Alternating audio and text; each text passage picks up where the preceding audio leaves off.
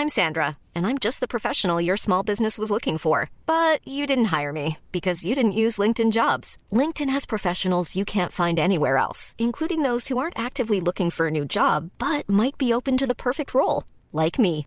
In a given month, over 70% of LinkedIn users don't visit other leading job sites. So if you're not looking on LinkedIn, you'll miss out on great candidates like Sandra. Start hiring professionals like a professional. Post your free job on linkedin.com/people today. Noticias. ¿Qué tal? ¿Cómo le va? Buenas tardes. Estás a punto de escuchar Yo soy Javier Alatorre. las noticias con Javier Alatorre. La vamos a pasar muy bien. Comenzamos. ¿Y qué esperabas de este perro callejero? Que le enseñaron de todo menos amar. Yo la cagué porque dejé que hablar el miedo.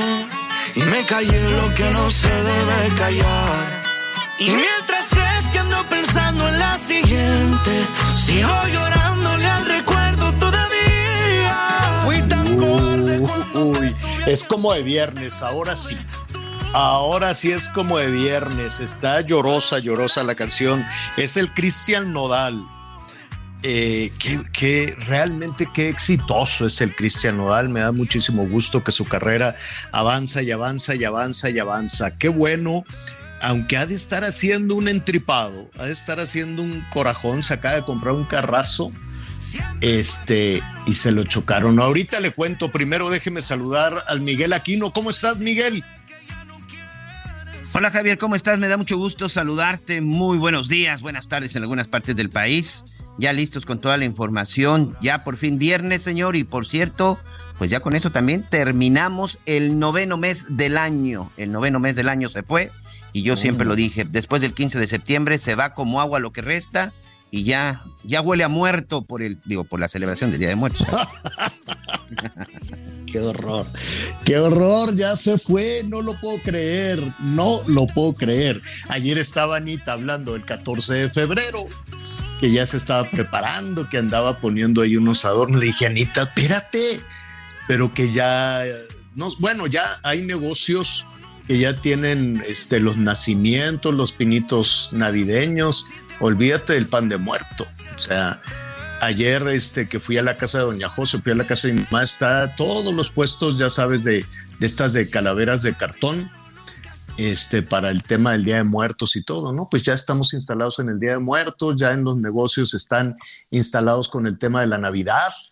Mucho cuidado con las tarjetas de crédito, por eso están subiendo las tasas de interés. Ayer nos estaban platicando, decíamos, bueno, y, y, y, como como que cómo le van a hacer para que el aumento en los créditos, el aumento en las hipotecas, el aumento en el pago del dinero de plástico, el aumento en las tasas de interés logre reducir el precio de las tortillas, pues yo no le veo, yo no le veo la lógica, Miguelón. Pero este, de lo que se trata con estos movimientos, así lo están haciendo prácticamente en todo el mundo, menos, ayer lo decíamos, menos en Japón. Los japoneses dicen, no, esto no tiene, esto no tiene nada que ver con que baje el, el precio de los insumos por una sobredemanda. Dicen los japoneses que es otra la, la situación y ellos no quieren subir las tasas de interés, no quieren que el dinero les salga más caro a sus ciudadanos, pero en el resto del mundo así lo están haciendo. Suben las tasas de interés, pero la carestía de cualquier forma sube. ¿Cuál es la lógica de todo esto? Que si te suben el costo de usar la tarjeta, el costo de ir a consumir, el costo de ir a comprar, vas a dejar de hacerlo. Y entonces, al dejar de hacerlo, baja la demanda. Y al bajar la demanda, se les quedan los productos y entonces necesariamente tendrían que bajar de precio. Eso es lo que dicen, ¿no? Para aterrizarlo los economistas. Hágase de cuenta que dicen, ah, bueno, pues como hay una sobredemanda de, ¿qué quieres? De, de, lavadoras, por decir algo, ¿no? Hay una sobredemanda y la producción no alcanza, entonces vamos a, a, poner el crédito muy caro, el dinero muy caro para que la gente no compre lavadoras, es hipotético, desde luego, ¿no? Y entonces al dejar de comprarlas, los fabricantes se van a quedar ahí con el stock y van a tener que bajar el precio. Eso aplicado absolutamente a todo. Esa es la lógica, pues, cuando dicen, vamos a subir las tasas de interés. ¿Para qué? Para que usted no compre. Pero, a, a ver, pues uno tienes que que no tiene el dinero para la compra de contado, ¿cómo le hace, señor? Exactamente. Yo conozco gente que incluso su despensa, Javier, sus servicios los pagan a crédito porque de pronto te llega el día 18, 19, 20 y pues no tienes, no tienes para pagar hasta que te llegue la quincena y echas mano de la tarjeta de crédito y ahí prácticamente te vas autoprestando y autopagando y todo esto. Y yo me quiero imaginar qué culpa tienen los comerciantes, los pequeños comerciantes o los medianos e incluso los grandes comerciantes de que se detenga el consumo. Detienes el consumo y detienes la maquinaria. Entonces, francamente, eh, pues es muy complicada en la medida que hay. Uno no es economista, los economistas dicen eso es lo que hay que hacer. Bueno, pues hágase, esa situación, pero contrólese la carestía. Vamos a ver qué pasa el próximo lunes, que va a haber otro proyecto. De, nueva cuenta, este, pues están citados algunos este, eh, productores, productores de alimentos, en fin, este, dice el presidente que no es un control de precios, pero que está apelando a la solidaridad de la gente para que bajen los precios. Pon tú que puedan bajar los precios en el súper de la tortilla. En los grandes empresarios, ¿no, Javier?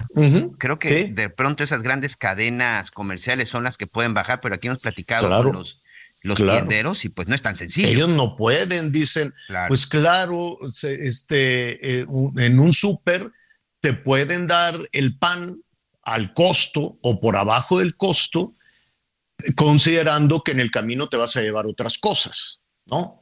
Dices, le doy el pan barato, la tortilla barata, ¿no? Ya ves que en, los supermercados tienen tortillerías y demás. Dicen, bueno, le doy la tortilla barata, le doy el pan barato, pero de todas formas se va a llevar este queso más caro o alimentos, la cebolla que está carísima, el pollo que está carísimo, ¿no? Entonces, pues sí, le bajo los precios a esto, pero lo demás este, en la oferta y en la demanda se va subiendo. Es complicado y efectivamente es un asunto de oferta y demanda.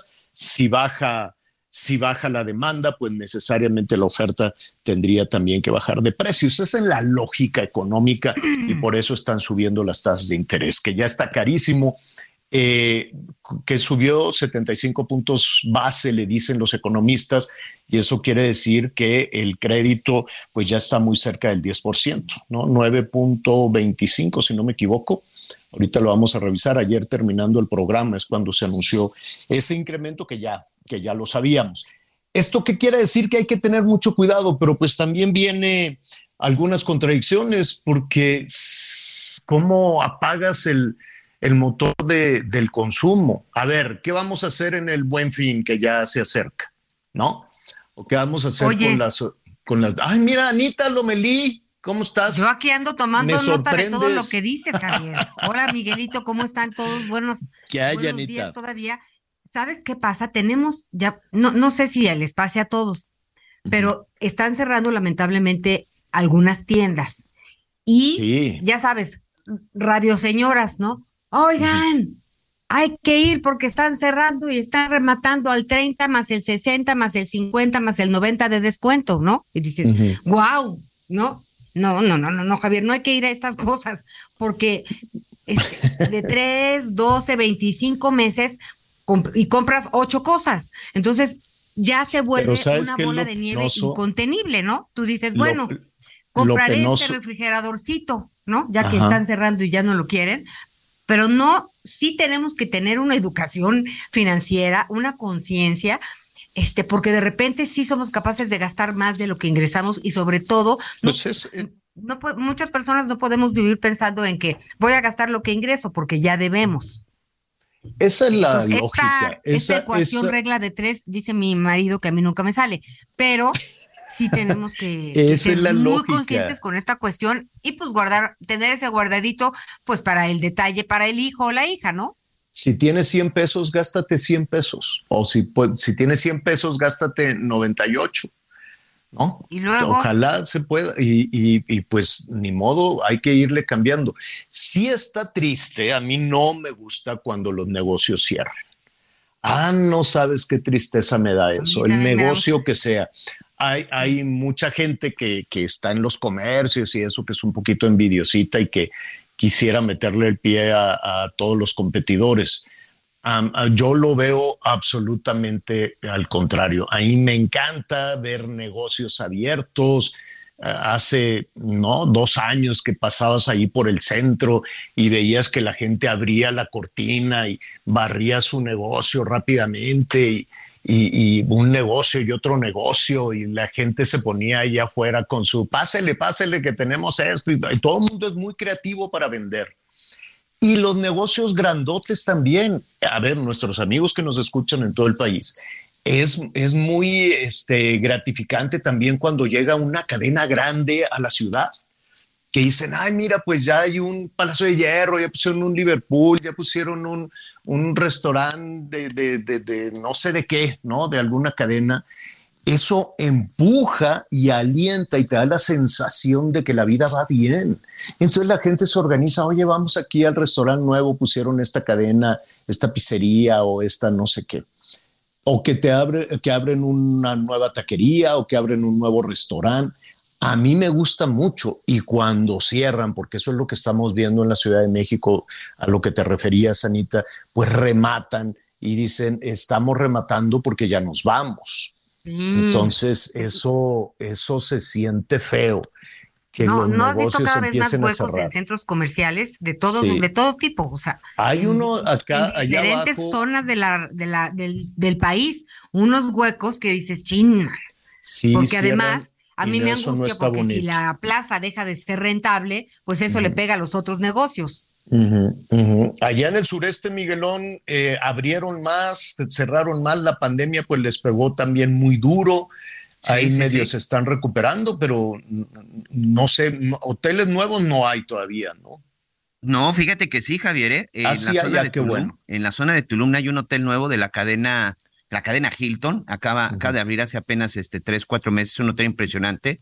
Va a ir la Paris, va a ir la Paris y sus amigos, eh, eh, Sí, eh, no, oh. ya de hecho ya vino, ya vino la, ya vino la inauguración y es ahorita uno de, los, uno de, los, hoteles de moda. También está este. Mándanos foto. el Miguelón con la Paris Hilton está ahí echando chela. Sí, sí, sí. Ahí este, la señorita Valeria, de hecho ahí está como community manager. Entonces, por eso te digo que ah, está ahí ya eh, este, este hotel. Fíjate que aquí sí se ha dado una reactivación importante, pero ojo, eh, están abriendo restaurantes, plazas grandes.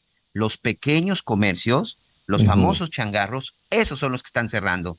Nosotros, por ejemplo, una tortillería que teníamos ahí muy cercana, ya cerró, que por cierto, este, era de las mejores tortillas que podías encontrar porque eran tortillas que sí se hacían en el lugar.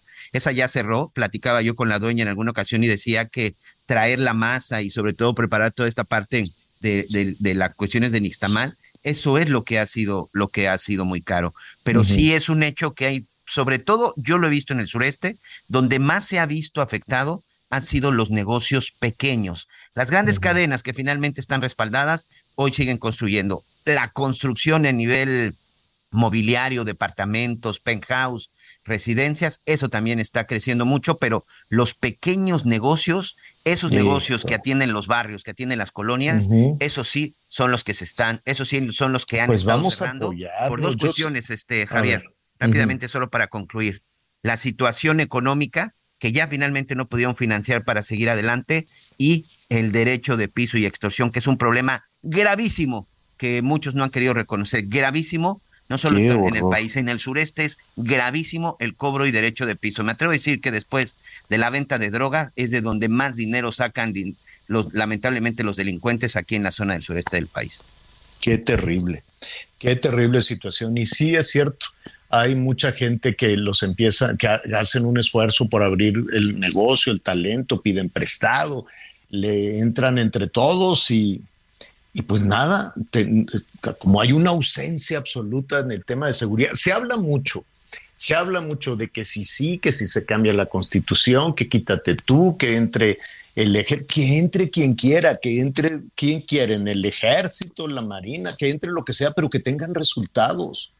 Entonces hay demasiada discusión política en el ambiente, demasiado, un exceso de discusión política y cero resultados. Cero resultados porque la gente queda en manos, queda como en la selva, en manos de, en manos de los malosos. Terrible, qué terrible que, que ese tipo de cosas sean lo que también afecta el cierre de, el cierre de algunos negocios. Bueno, vamos a, a revisar eh, también todas esas cosas. Rápidamente les decía del, del, del, Nodal, la canción está muy buena, pero ¿qué creen que le pasó? Es que le, encantan los, los carrazos al, al Cristian y las novias y los carrazos, ¿no? Está bien. Entonces, este, es muy espléndido el muchacho. Ya ves que este, la, la, esta, ¿cómo se llama? La, la muchachita del anillo, la esta ¿Belinda? La Belinda quedó muy bien, ¿no? Ya ni se pelearon, ni se dijeron, ni nada. Él le ayudó muchísimo, le ayudó muchísimo a la mamá de la Belinda también, a toda la familia, al parecer dicen, no sé qué. Al parecer fue muy espléndido apoyando ahí a la familia de la Belinda. Este, y, sobre todo, creo, dicen, yo no sé, ¿te acuerdas que había una versión que la familia de Belinda era muy gastalona y le pedía mucho dinero al, al Cristian, en fin, luego le dio el anillo y todo eso. Bueno, fue y se compró un carrote, un, ahorita le digo, un Ferrari, enorme Ferrari, ya, ya sabes, rojo, precioso, ¿no? Y este que le costó, a ver, lo voy a poner en pesos. A ver. 12, como 13 millones de pesos le costó su Ferrari entre 13, 15 millones de pesos, porque pues eso le cuesta, ¿no? Entre 12 y pico, pero pues que le quiero poner el ring, le quiero poner la llanta, le quiero poner un peluche, le quiero poner, no, lo, que sea, el zapatito de la Belly. no, no creo. Entonces, este, precioso el carro. Yo no soy muy, muy de. Oye, pero yo no sé qué le ven a los. O sea, ¿qué. qué pues se ¿Sabías que, digo, de lo poco ah. que es de finanzas, las peores inversiones son las de los coches? Las de los señores. En el momento que lo sacas de la agencia, el coche que sea ya se pues devaluó, no importa, pero te paseas. Hay coches que no pierden su, su valor, Anita hay coches de colección, hay coches que son formidables, que no se devalúan como irá en cuanto los sacas de la agencia, ¿no?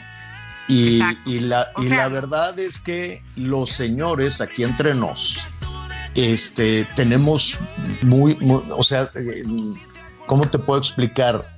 Tenemos muy pocas cosas para darnos un gustito como las señoras. Las señoras que, me compro unos zapatos, me compro esto, me compro aquello, la bolsa, el zapato, el arete, el anillo, ta, ta, ta. Y los señores nada más tenemos chance de reloj cada tanto y tanto, ¿no? Cada que cumples una meta. Por ahí pregúntale al Miguelón, cada que cumples 40 años, acaba de ser el cumpleaños de Miguelón, Anita, y no lo felicitaste. Sé que ahí está su, su reloj. Pero tenemos como muy pocos gustos, muy poco chance, ¿no? Este, pues porque son muy cerrados, oye, porque el mundo comparado, está comparado los tres, cuatro pares de zapatos del señor con los 50 de la señora, ahí, ¿no? Ahí vamos viendo. Y, la bolsa y esto y el otro. Entonces, un reloj barato, caro, lo que sea, significa mucho, ¿sí o no, Miguelón? Sí, sí, sí, sí, tienes razón. De pronto, no. Fíjate que precisamente apenas que pasó mi cumpleaños, eh, normalmente siempre me autorregalo algo. En este, año no sucedió. No, este pues año no. sucedió. Este, pero sí, son los, son las fechas, lo que es mi cumpleaños y diciembre, son las fechas donde normalmente aprovecho para autorregalarme algo. Y de el resto del año sí es complicado. Y de los cumpleaños cuando llegas a una etapa o cuando te cumples una meta o cuando dices, mira, ya, ya logré este proyecto, ya logré este programa, no tiene necesariamente que ser como de cumpleaños, pues son muy poquitos. Y ahí hay señores que tienen el chance de incluir el carro, Anita. Por eso te digo que a veces, bueno. A veces. Oye, aprovecho para, ¿han visto de casualidad un documental que se llama Los Minimalistas? No. Mire, ay, vale la pena echarle un ojo a mí sí me gusta darme pues unos gustitos y así, pero ellos hablan en este documental de una forma y te habla gente que, que viene de la cultura del esfuerzo, de familias disfuncionales, de, de, luchar en contra de muchos obstáculos, ¿no? Emprendedores que de entrada la vida del emprendedor siempre es cuesta arriba. Y dicen, yo quería, yo quería, yo quería, yo quería, y luego cuando lo quería ya no era feliz. Entonces hacen una reflexión interesante, este, y pues nunca está de más, Javier, porque fíjate que ellos terminan en el punto donde empezamos, ¿no? A ver, ¿qué tienes ahora que se te olvida, ¿no? Y estás atrás de todo lo demás que evidente que no tenemos. Claro, Sí, tienes toda, tienes toda la razón.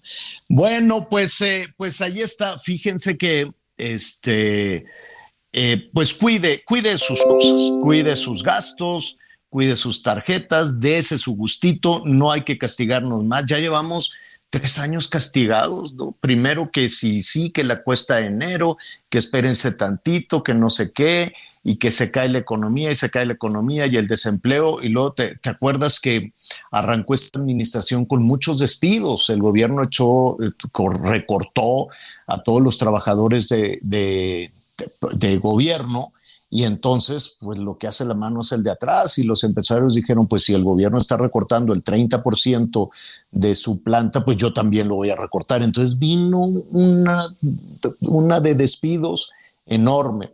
Y luego no, que no va a haber para aquello, no va a haber para el otro. El gobierno que era el que más, este, pues dinero soltaba por, por, contratos, ¿no? Es el gran contratista para obras, para esto, para el otro. Dejó también de contratar a las empresas pequeñas, grandes, chiquitas, en toda esta cadena. Entonces decía, no, ya no te voy a contratar porque todo lo voy a hacer con el ejército. Y entonces, pues muchas pequeñas este, proveedores de obras, de carpinteros, el del cemento, el del clavo, el de la pintura, el de todo eso, pues también empezó a, pasar este, muy mal y así llevamos ya tres, cuatro años. Así es que hay que darnos un respiro, sí, hay que ponernos de buenas también, nada más que con inteligencia, ¿no? Hay que ver, ojalá nos caiga un dinerito extra para fin de año, primero Dios, y nada más es cosa, no hay que asustarnos, es cosa de administrarlo bien.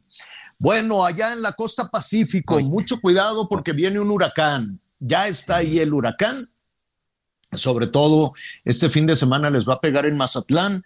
A ver si al ratito hablamos con nuestros compañeros corresponsales del Heraldo, de Azteca, a ver cómo se están preparando allá en, Mazatlán, también en Culiacán, les va a llover, les va a estar tupidito con este, con este huracán que ya les está provocando lluvias. Sí, ¿verdad?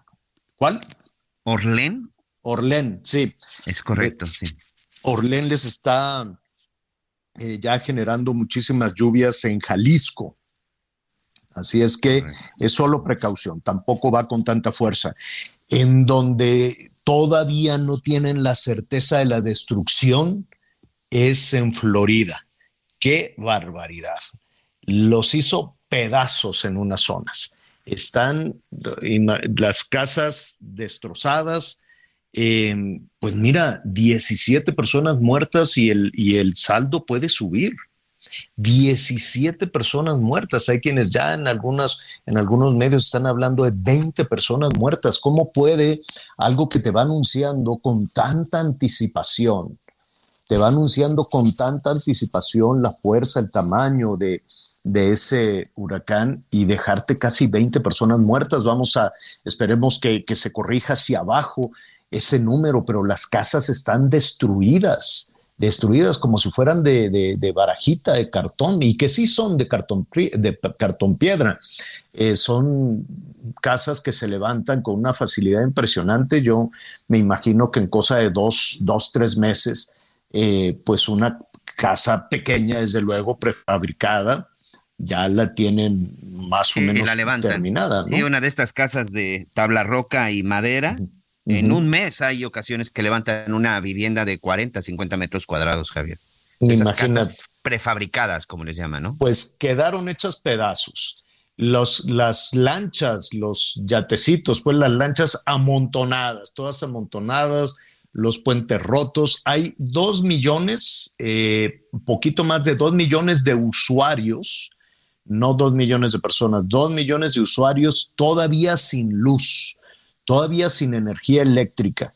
Y el impacto, la onda expansiva de todo esto apenas la vamos a conocer, porque evidentemente quedaron destrozadas todas las zonas agrícolas, todas las zonas eh, eh, que producen muchísimos alimentos, pero también hay ensambladoras, también hay fábricas, también hay todo esto que afecta a la cadena productiva. Así es que el asunto va a ser todavía muy complicado. Ya estaremos ahí este, en, un, en un ratito más diciéndole cuáles son los efectos de todo esto. Vamos iniciando, hay mucho tema, el presidente está malo, el presidente está enfermo, ya lo reconoció hoy, después de una pausa le vamos a hablar de estas revelaciones que hizo Carlos Loret, este hackeo al ejército, pues ya lo reconocieron ahí en el Palacio Nacional. ¿Qué tiene el presidente? ¿Qué está malo? Se lo decimos después de una pausa.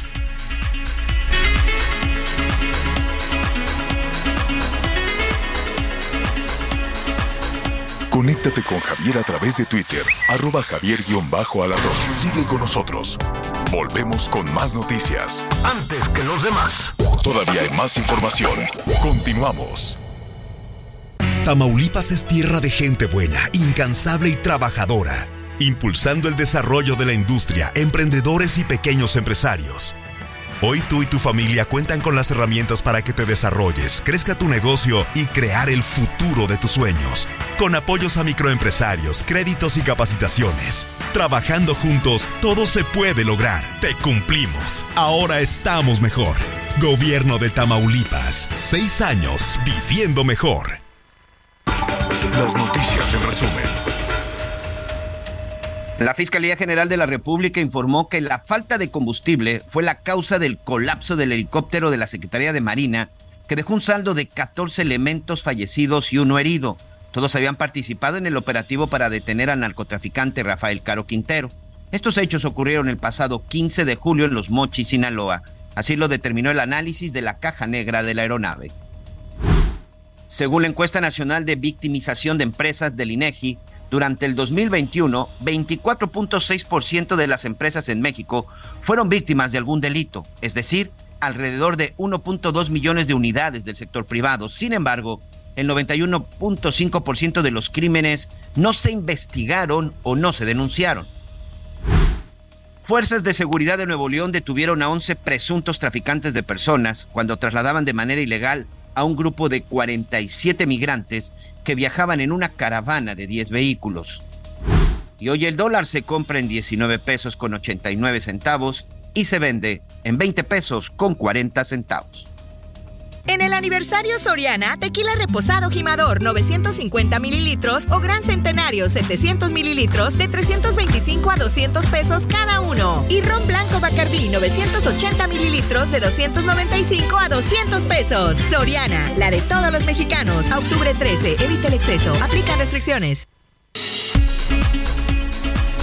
Bueno, en un, en un momentito más vamos a estar también en la, en la Florida. Saludos a nuestros amigos que nos sintonizan allá en los Estados Unidos y el huracán eh, ya se fortaleció de nueva cuenta, no con la no con, con, la potencia, ¿no? La fuerza con la que les pegó en la Florida, que los dejó hechos pedazos, créanme, pedazos. Con ese número de muertos es, es, es increíble. Ya, y en este momento ya está pegando en, en Carolina del Sur con categoría 1, que sigue siendo muy peligroso. Bueno, eh, Miguel, te pregunto antes de ir con nuestro siguiente invitado y ver qué es lo que, lo que ha pasado en las últimas horas, si tú tuvieras el chance de hackear a una persona o a un funcionario, ¿a, quién hackeabas? Ah, qué pregunta me acabas de lanzar al aire. Pues no este, sé, ¿a quién hackeabas? ¿A algún funcionario, algún pariente, al presidente, a, quién, ¿no? Como periodista, desde luego, ¿no? Pues mira, como periodista, o a nadie, creo. O, a nadie. Como periodista, mira, a lo mejor voy a sonar un poco, este, creo que como periodista jamás tenemos que pensar en el hackeo para obtener, para obtener una información. Mm. Que me gustaría saber cómo están tomando las decisiones en materia de seguridad que no nos han querido decir, eso sí, señor. A mí me gustaría saber qué ha pasado con el dinero. Yo sí no quiero que me hagan reconocimientos como, como Juliana Sánchez, que cometió una serie de delitos y violaciones y hoy es el de la libertad de expresión. no, eso sí creo es héroe. Ahí, ahí es donde viene, ahí es donde vino de pronto pues un tropezón también para, para, para el gobierno federal, porque eh, Juliana Sánchez hizo eso. Bueno, si me, si, si me toca a mí, a mí me gustaría saber qué pasa con el dinero. Me gustaría tener la certeza de que el dinero le esté llegando a quien dicen que le llega y, saber, porque cada vez que hay un escándalo de, oye, pues que aquí faltó este dinero, aquí faltó el otro, pues nada, y se le echa tierra y que no, y que para la causa y que para la gente y que todo lo todo. Y, nunca tenemos la certeza de qué, de qué pasa, ¿no? ahí está Segalmex, que son millones y millones, ahí está el dinero de, que se dio a la campaña de Peña Nieto, ahí están una ansa de dineros que, que nunca sabemos. A mí sí me gustaría muchísimo tener la certeza qué pasa con el dinero de la gente, porque hay que recordar que los gobiernos pues no tienen, no tienen un centavo. Los gobiernos lo único que hacen es usar el dinero de la gente para distintos propósitos y desde luego con la confianza de que lo van a gastar bien, de que lo van a, utilizar muy bien. Eh, en fin, eh, eh, esto viene a colación. Y ahorita que mencionas a Julian Assange, este señor pues hackeó también de una manera impresionante y entonces pues lo andan buscando, sobre todo en Estados Unidos, para pues meterlo a la cárcel, cosas por el estilo, ya le dieron eh, la... Porque cometió un delito, hay que decirlo. Lo están buscando porque cometió un delito. Pues no, pues no, no, no lo sé. Contra la seguridad nacional de un país. Pues no lo sé porque entonces estaríamos hablando en el mismo sentido del ejército en México. No lo sé. Entonces vamos, eh, de hecho entonces aquí en México el gobierno federal dice Julian Assange es un este es, es, es, un periodista y viva la libertad de expresión y aquí lo apoyamos. Invitaron a sus parientes al desfile del 16 de septiembre, los invitaron y que vengan y no sé si les dieron premios o condecoraciones o cosas por el estilo y arriba Julian Assange. Justo cuando eso estaban, Penilei Ramírez, Penilei Ramírez, este, eh, eh, publicó también parte de las investigaciones de Ayotzinapa y entonces decían, bueno, Assange sí, Ramírez no, ¿no? Ahí ya empezó a haber complicaciones. Y ayer Carlos Loret también reveló todo el hackeo que se hizo al ejército. Yo pensé que el ejército de alguna manera pues estaba mucho más blindado en este tema de, en este tema de, de nuestro, de, de, la seguridad, en estos temas de seguridad nacional, pero pues ya vimos que no. Entonces, pues regresa de nueva cuenta aquella frase que se dijo en el desfile, ¿no? De que Julian Assange era el Quijote de nuestro tiempo. Eh, ¿Y qué hacemos ahora con los que hackearon entonces al ejército? ¿Cómo se hackea? Además, yo no tengo ni idea, Miguel, cómo puedes hackear a una persona, no, no, no sé, no sé si es con, con los sistemas estos de espionaje que tiene el gobierno, ¿cómo se llama este que? El Pegasus.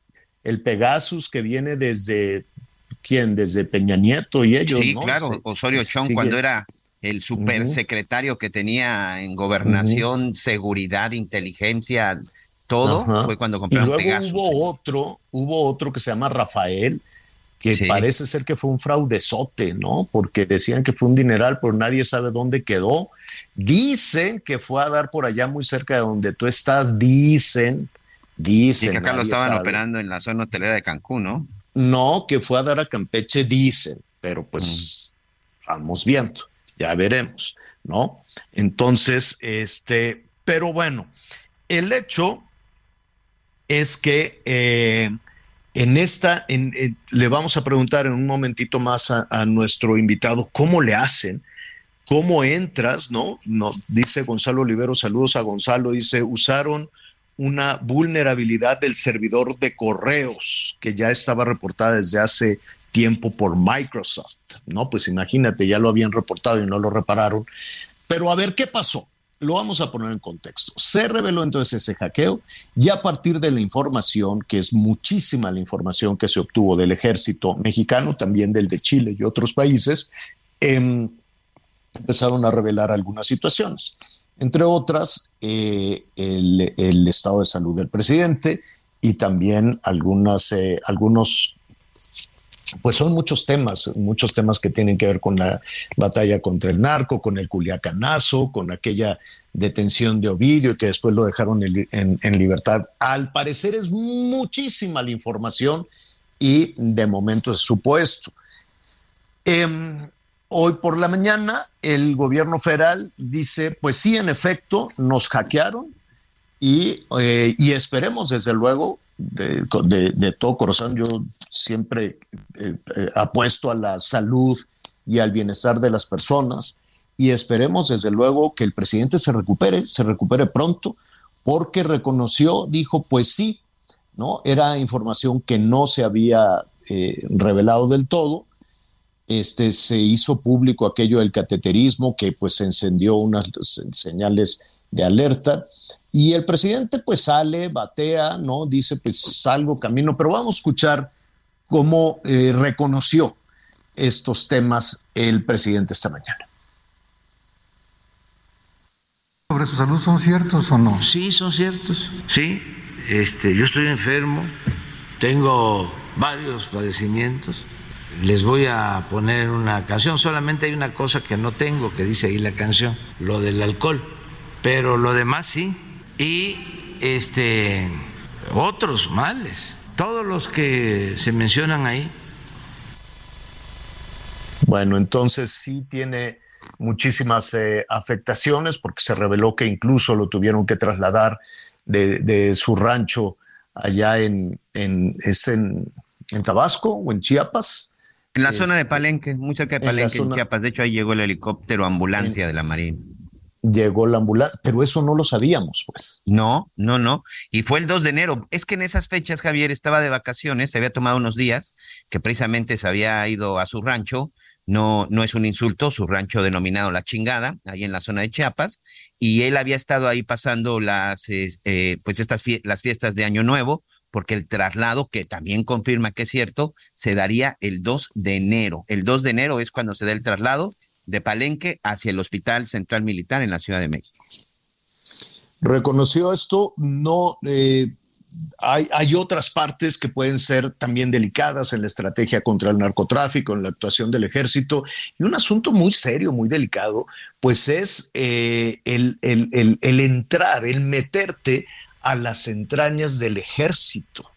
Entonces, em, miren, pues sí, el presidente lo tomó con, con muchísimo, em, pues también con sentido del humor, reconoció, dijo, miren, Estoy malo de los asuntos cardíacos, el infarto, tengo hipertensión, está malo de la tiroides y tiene gota, que entiendo que la gota debe de ser un tema muy doloroso. Eso también es por, por es una enfermedad reumática, Javier. Esa es una enfermedad reumática y son unos dolores terribles. A lo mejor de pronto por eso hemos visto que tiene padecimientos, porque la gota te puede dar en cualquier articulación, ¿eh? Un día puede ser la rodilla, un, día puede ser el brazo, el tobillo, por eso a lo mejor de pronto es que le hemos visto ahí un poquito de problemas con la movilidad, ¿no?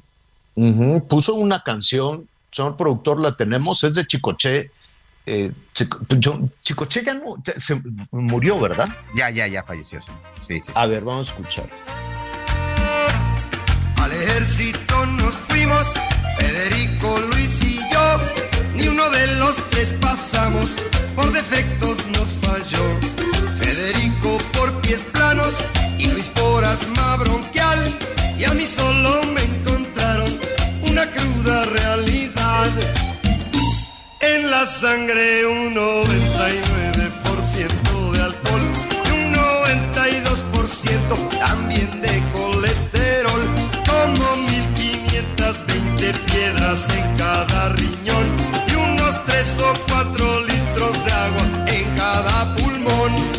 Válgame, bueno, pues es.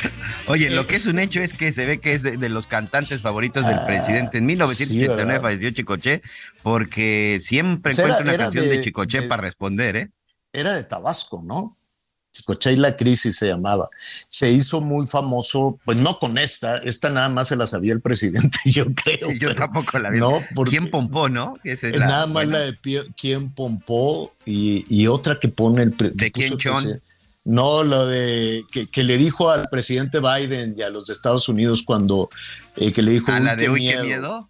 Ajá, cuando dijeron, oye, pues vamos a revisar toda este, la estrategia energética y, el, y, que por cierto ya nada se supo, se ha guardado muchísimo silencio en la revisión del Tratado de Libre Comercio pero la primera respuesta fue, uy, qué miedo. ¿Te acuerdas que también de Chicoche que le dijo, uy, qué, miedo, mira cómo estoy temblando. Exacto.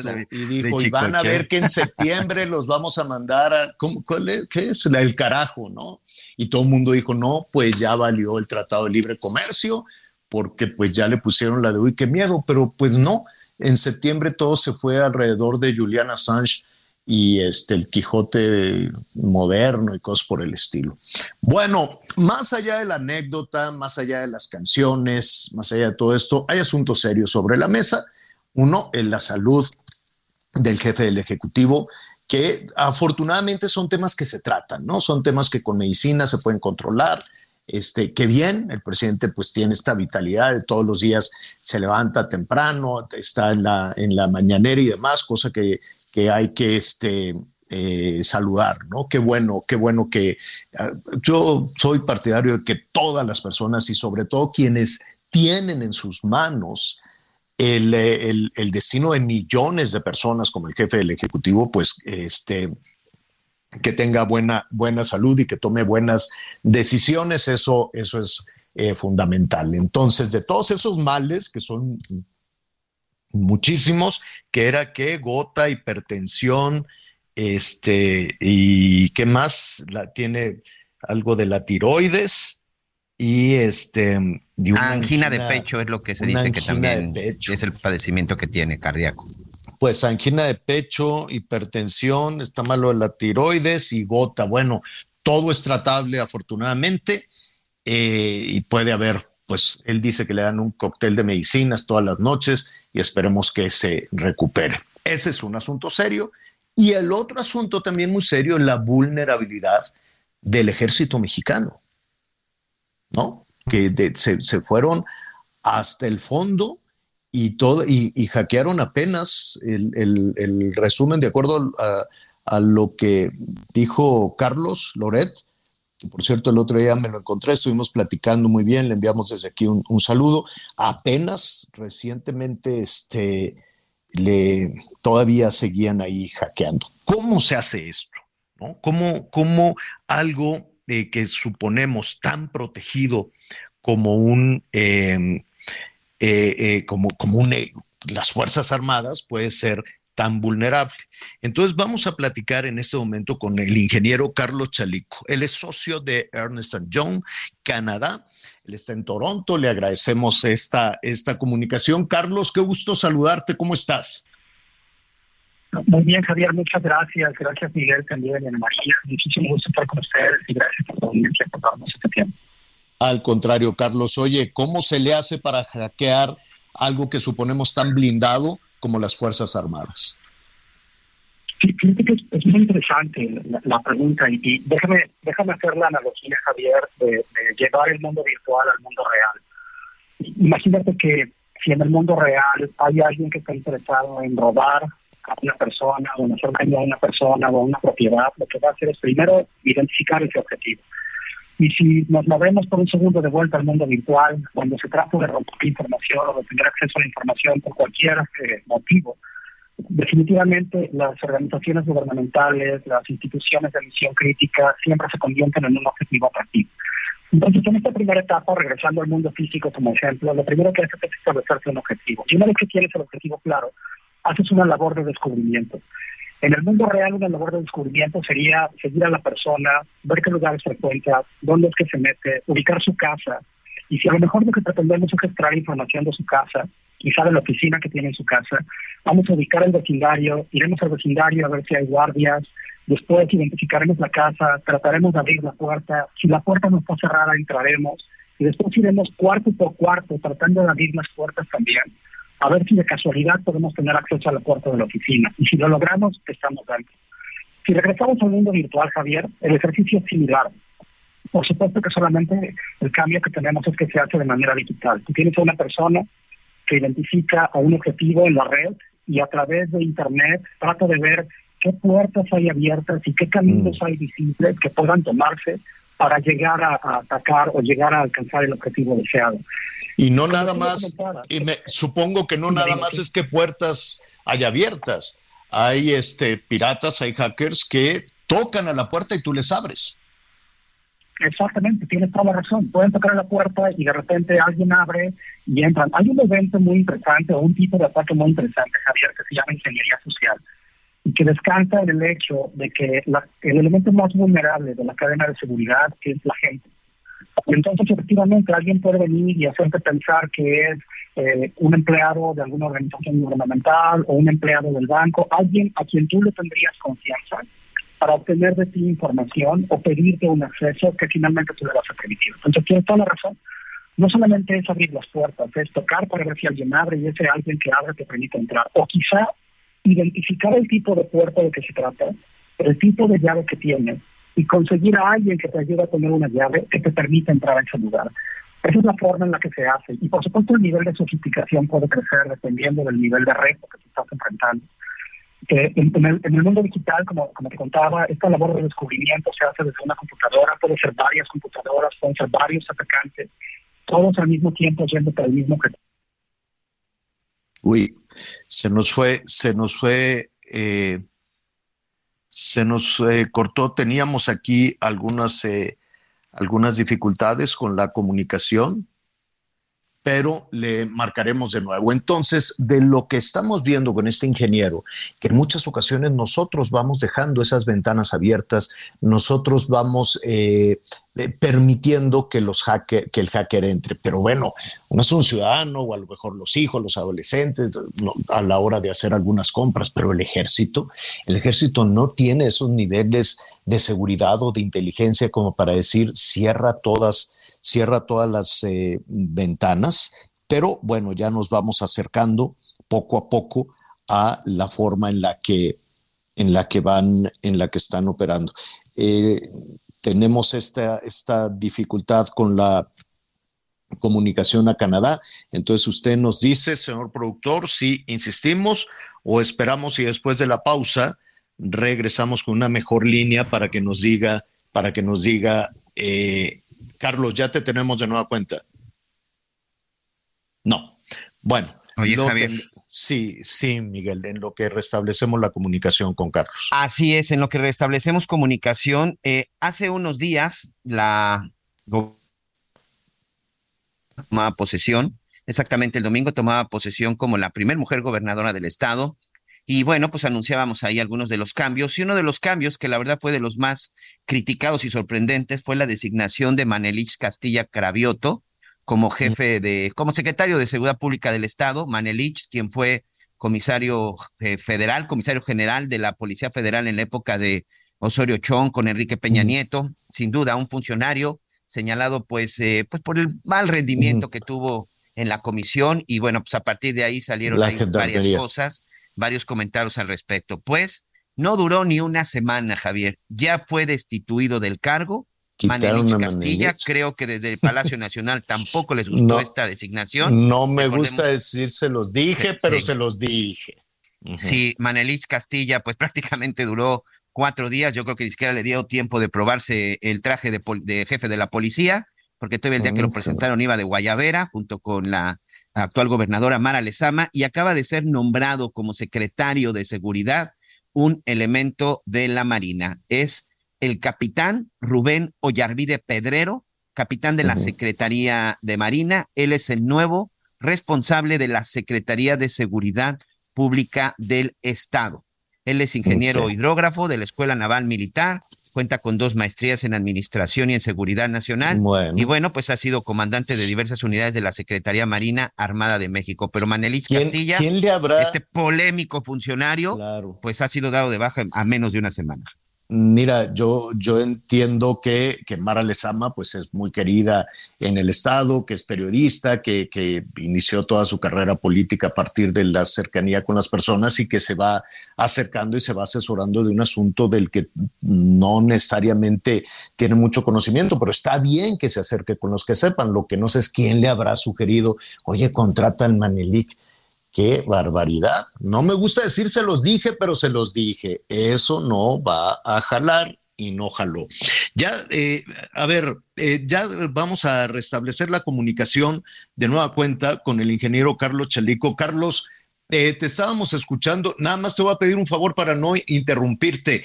Estamos por entrar a un corte comercial. Te queremos tratar de entender cómo se puede vulnerar un asunto tan sofisticado como el ejército, pero por ahí te vamos a pedir un poquito de paciencia para regresar. ¿En qué nos quedamos? En que nosotros le abrimos la puerta o se quedan ventanas abiertas en instituciones incluso tan serias como las, la, defensa, las Fuerzas Armadas.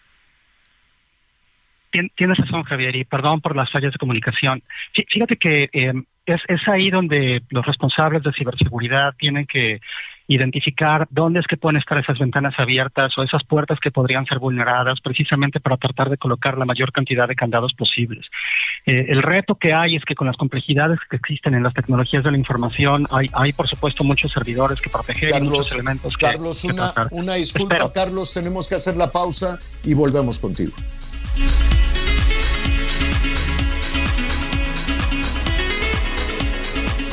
Conéctate con Miguel Aquino a través de Twitter, arroba Miguel Aquino.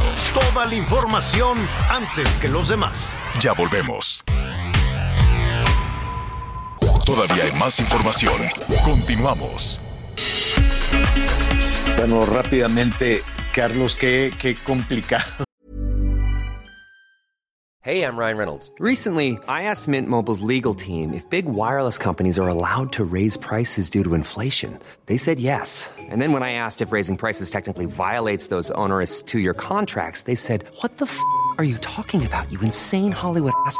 So to recap, we're cutting the price of Mint Unlimited from $30 a month to just $15 a month. Give it a try at mintmobile.com slash switch. $45 up front for three months plus taxes and fees. Promo for new customers for limited time. Unlimited more than 40 gigabytes per month. Slows. Full terms at mintmobile.com.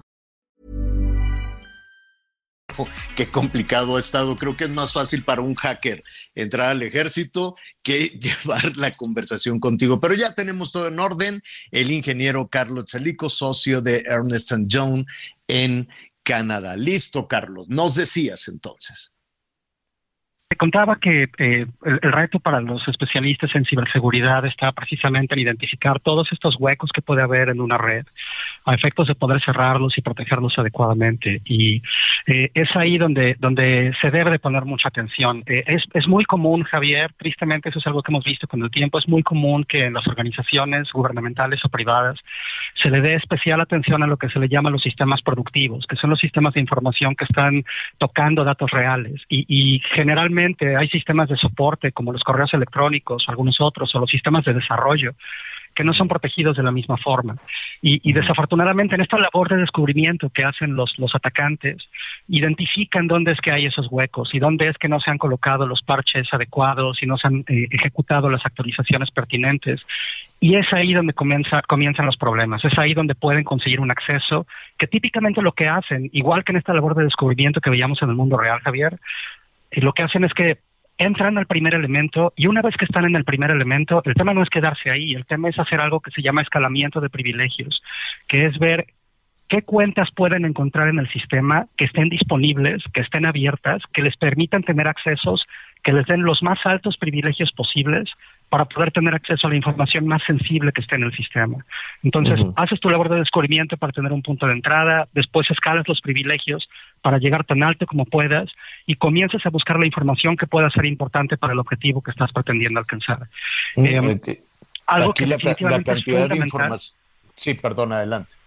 No, no, no, dime, dime, perdón, por favor. Sí, la cantidad de información fue terrible y de acuerdo a, pues los datos que han, que han surgido, al parecer Microsoft ya les había alertado que tenían fallas en su, que eran que tenían una situación de vulnerabilidad en el servidor de correos. ¿Qué significa eso? Fíjate que eh, todos los fabricantes de software, Javier, cuando, cuando lanzan un producto y sale a mercado, los equipos de desarrollo que trabajan en esos productos continúan haciendo su labor y se van dando cuenta de temas que se tienen que ir corrigiendo. Y entonces liberan algo que son conocidas como actualizaciones o parches de seguridad. En, el mundo corporativo, los administradores de sistemas y los administradores de seguridad constantemente tienen que estar revisando qué parches son liberados por los fabricantes para analizar la conveniencia de instalar esos parches. Eh, en una situación como la que hemos visto ahora, lo que quiere pasar es que hubo una vulnerabilidad que ya era conocida, no necesariamente para esta organización, sino para el mundo en general, y, y todo mundo tenía que ejecutar las acciones necesarias para cerrar esa vulnerabilidad. Cuando tienes una vulnerabilidad que es conocida, Javier, eso quiere decir que buenos y malos saben que la vulnerabilidad existe. Regresando al mundo físico por un segundo, es como si anunciaras que hay una puerta abierta. Todo el mundo va a saber que la puerta está abierta. Es tu responsabilidad ir y cerrar esa puerta para que aunque alguien sepa que la puerta puede estar abierta, tú ya hayas instalado un control que permita que eso esté limitado. Y, es ahí donde, donde me parece que, que hubo algo que debía haberse hecho diferente. El, el tema también de que se haya perdido un volumen de información elevado, como lo hemos visto, habla, habla de una necesidad de implantar algo a lo que se le llama un mecanismo de prevención de pérdida de datos o prevención de fuga de datos, porque hay controles que, se soportan entre ellos, Javier. Puede haber un control que te ayude a evitar que alguien entre y que alguien tenga acceso a tu sistema. Pero si por alguna razón lo logra, debería haber otro control que detecte que alguien está dentro y que detecte que está saliendo información para que tú puedas tomar acción de inmediato y puedas cerrarlo y limitar y contener el daño lo más que se pueda. Pareciera que por lo que se ha sabido hay, hay, también una necesidad de reforzar algo en ese campo. Y un tercer elemento, Javier, yendo en esta eh, mecánica de controles, primero previenes, después detectas y después corriges si, si ya eh, el daño está hecho y, la situación está marcada, el tema es ver de qué manera puedes corregir la situación que se está presentando para que el daño no sea mayor. Y, creo que algo que, que tú has narrado bastante bien en toda esta situación es el, tema reputacional, que también es importante. No solamente es el, daño que se le causa al sistema eh, y el daño que puede verse desde la perspectiva tecnológica, sino también el tema reputacional. La forma en la que la organización que está siendo impactada responde y, notifica lo que está ocurriendo y reacciona ante lo que está pasando es también un evento de relevancia y más tratándose de una organización tan importante como es esta. Sí, definitivamente. Pues te agradezco muchísimo, Carlos. Una, una opinión ya más bien de carácter personal por tu experiencia, por tu por tu trabajo, además por tu trabajo como ingeniero. Si hay una puerta abierta, si hay un anuncio además de con, con anticipación, oiga, tiene usted ahí la puerta abierta, la gente pasa y sabe que, que, eh, que, que, se puede meter, ¿no? Regresando al mundo físico, como tú lo dices. Si alguien se metió, si alguien revisó los cajones y se llevó la información, em, ¿tú consideras que eso es un ejercicio de libertad o es un delito? Ah, es una pregunta muy interesante, Javier, con todas las que haces, pero yo creo que tiene mucho que ver con las leyes en cada jurisdicción. Y debo, debería de reconocer que no es mi especialidad la parte legal para decírtelo con toda certeza, pero a mí me da la impresión de que si la información no es tuya y está dentro de un lugar que no es necesariamente público, aun cuando se haya dejado una puerta abierta, me parece que no es lo correcto tomarla y, hacer uso de eso. Ah, creo, creo que eso es lo que debemos de contemplar y, y, será será muy interesante también ver Javier lo que lo que dice la, comunidad de ciberseguridad mexicana. Hay una comunidad de especialistas de ciberseguridad mexicana muy bien armada, muy elevada. Yo yo dejé el país hace 10 años, pero estuve trabajando por por casi 20 años con Ernst Young en México y la verdad es que me, ha dado mucho orgullo ver la forma en la que ha evolucionado la comunidad de ciberseguridad en México también. Entonces habrá habrá que seguir de cerca también lo que dice la comunidad sobre el tema. Sí. Sí, y, también conocer un poquito más de este grupo, ¿no? De Guacamaya. Sí. Así se han identificado, ¿no? Y saber la motivación, ¿no? Exacto. Y, y, sabes, Javier, a, mí lo que, lo que creo que podemos sacar como positivo de este tema es la, llamada de atención que está habiendo para todos nosotros como, personas respecto de entender la relevancia de este concepto de seguridad de la información y protección de datos. Yo, yo tengo ya varios años trabajando en el asunto y me acuerdo que hace casi 20 la gente nos veía raro pensando que éramos personajes de ciencia ficción hablando de problemas que simplemente no existían. Y lo cierto es que es algo que es muy real ahora, ¿no? Todos dependemos de la tecnología y de los diferentes dispositivos que utilizamos y y es es importante que le demos atención a este tema, desde nuestro microuniverso como individuos en nuestras casas hasta los micro o macro espacios como, pueden ser instituciones gubernamentales. Pues Carlos, te agradezco muchísimo. Eh, y estaremos pendientes porque esto va a evolucionar apenas, al parecer apenas se, se ha revelado una parte pequeña de todo el acceso, de toda la comunicación que ha surgido del ejército. Y si no tienes inconveniente, pues lo estaremos, lo estaremos eh, conversando, analizando junto contigo. Sí, seguro, yo te doy tus órdenes, Javier. Ah, Miguel, mil gracias por la invitación y, cuando quieran, yo, yo ya saben dónde encontrarme. Mm, gracias, gracias, Carlos. Ya, oye, ¿ya está haciendo frío o todavía no en Canadá? Estamos empezando. Yo estoy en Toronto y, todavía estamos disfrutando de un otoño que se antoja lindo, con temperaturas todavía agradables, pero, pero ya nos estamos empezando a agarrar. Aprovechalo, Aprovechalo porque el gas está carísimo y se va a poner feo este invierno. Seguro, seguro. Bueno, muchas gracias. Ok, al contrario, Carlos, gracias. Es Carlos Chálico, ingeniero, socio de Ernest Young en Canadá. Bueno, hay más información de los estados. Vamos. Luis Ángel, de 25 años, sufrió amputación de ambas manos tras haber sido identificado como un presunto ladrón. Los hechos ocurrieron el jueves 29 de septiembre en la ciudad y puerto de Coatzacoalcos, en la zona sur del estado de Veracruz. Se reportó que una persona había sido levantada en la colonia Santa Marta y posteriormente abandonada en el malecón. Se presume que recibió impactos de bala en las manos. Después se las amputaron y lo arrojaron sobre la calle Selva Tropical, entre el Boulevard Puerto México y Tenoselome, del fraccionamiento Paraíso Las Dunas. En el lugar fue auxiliado por ciudadanos que le vendaron las manos para evitar que continuara desangrándose hasta esperar el arribo de paramédicos. Informó desde Veracruz Juan David Castilla.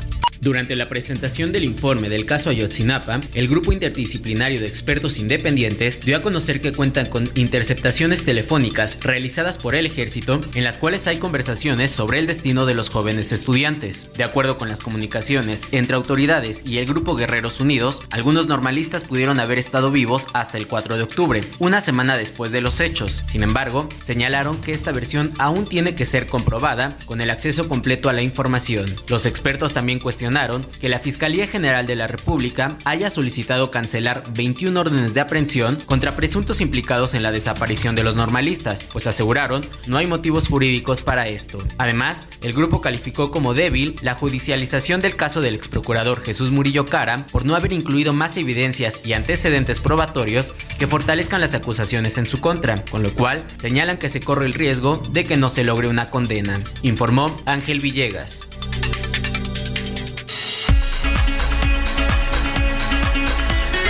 Mm, qué tremenda situación esta Miguel de Veracruz. Le cortaron las manos al ratero. Bueno, dicen que por andar robando le cortaron las manos y lo tiraron allí en mitad de la calle. Qué barbaridad. Bueno, ya estaremos eh, retomando también todo.